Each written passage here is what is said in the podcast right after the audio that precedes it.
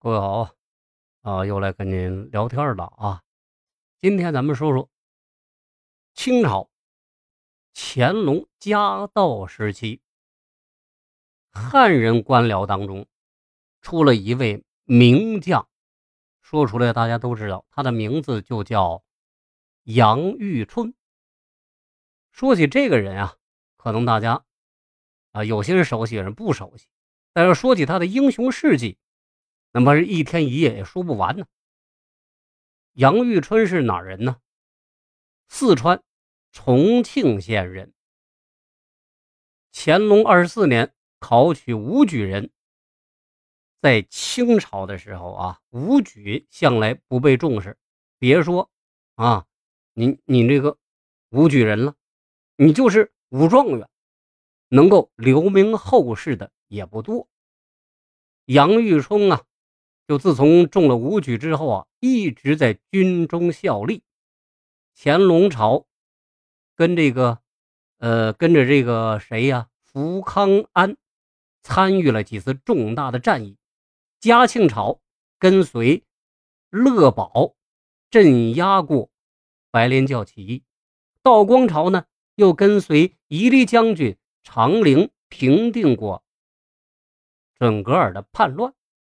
坐镇西北长达四十多年，可以说啊，这杨玉春几乎参与了乾隆中期以后到道光初年的所有重大战役。他也因功从七品的把总一步步升为千总、守备、都司、副将。四十岁时当上了一品总督。嘉靖年间呀，这常遇春又被晋封为。一等男爵，道光时期又官至陕甘总督，进一等赵永侯。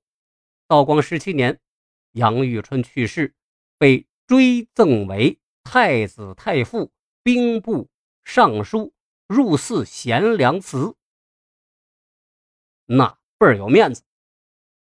有清一代汉臣呐，以行伍出身者。位列封疆，实不多见。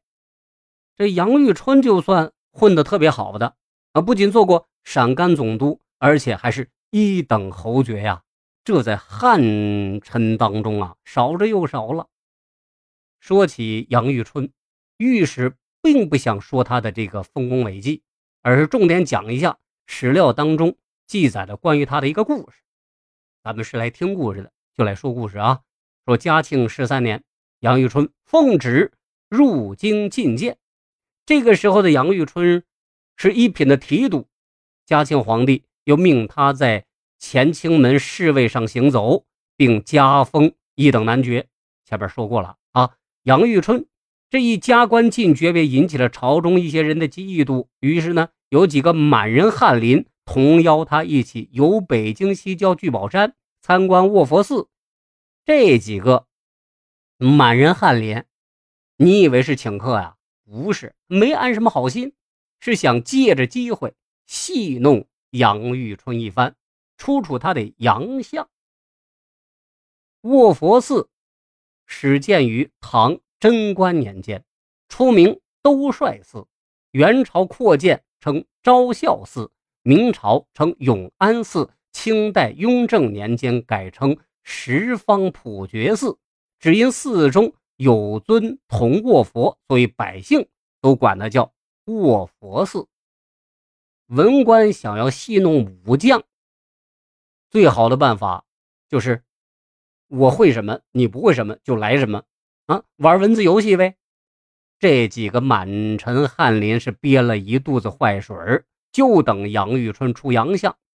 这一行人来到了卧佛寺之后，见殿内那尊五百年前铸造的铜卧佛，右手支着脸颊啊，左臂直伸，十分的别致。这个时候，就有人提议了：咱们面对这个古朴别致的卧佛，那是不是可以做几首诗啊？随行的几个人随声附和：“好，好，好。”于是呢。便对杨玉春说：“杨大帅功高位尊，那就请大帅带个头吧。杨玉春呢，打了半辈子仗，战场上是一刀一枪一仗一仗打下来的，啊，就把这个帽子衣袍打得粉碎，就是战死沙场，他也是丝毫不惧。可是他自己清楚啊，他自己念的书并不多，你说看看公文，写写奏折，还能应付应付，吟诗作对这个事儿啊，对他那有点难。但是。杨玉春很清楚，这几个满人翰林是存心要出他洋相，他拗不过，只好硬着头皮，指着卧佛就吟了一首诗。第一句啊，听着啊，你倒睡得好。众人一听，个个捧着肚子大笑啊！你你这个，你这个。啊，就就会玩这个呃刀枪啊，这这叫什么诗？可嘴里还是一个劲儿的喝彩。好好，杨大帅这诗就是不同凡响。这时候，杨玉春又吟了第二句：“一睡万事了。”众翰林笑着点点头，等待着大帅最后两句。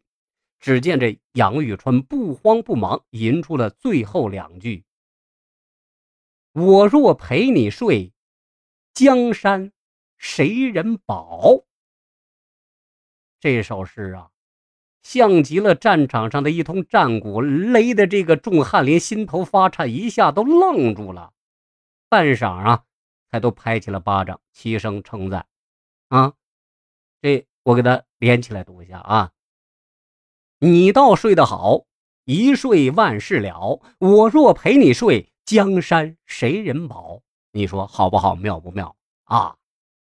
这一众人游至后花园，看见了参天大树一棵，一群乌鸦正在巢中乱叫。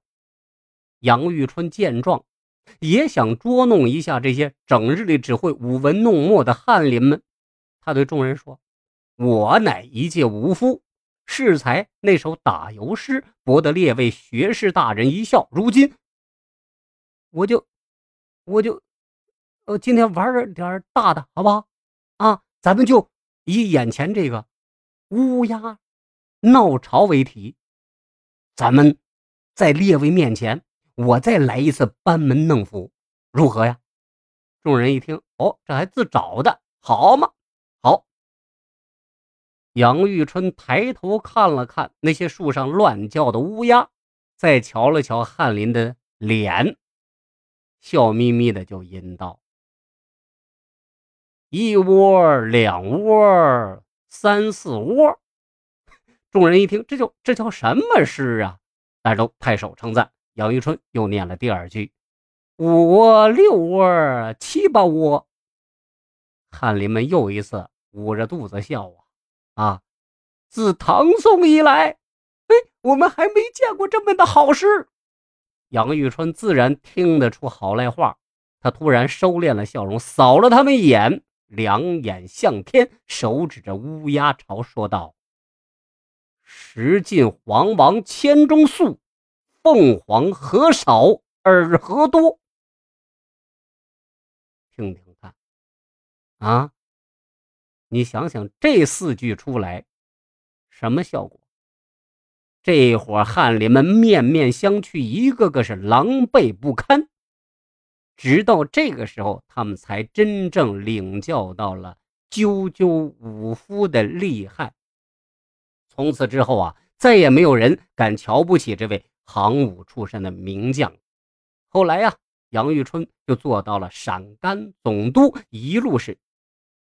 地位飙升，加上他为官清廉，功劳又大，逐渐成了朝野内外仰慕的对象。好了，啊，今天就聊这。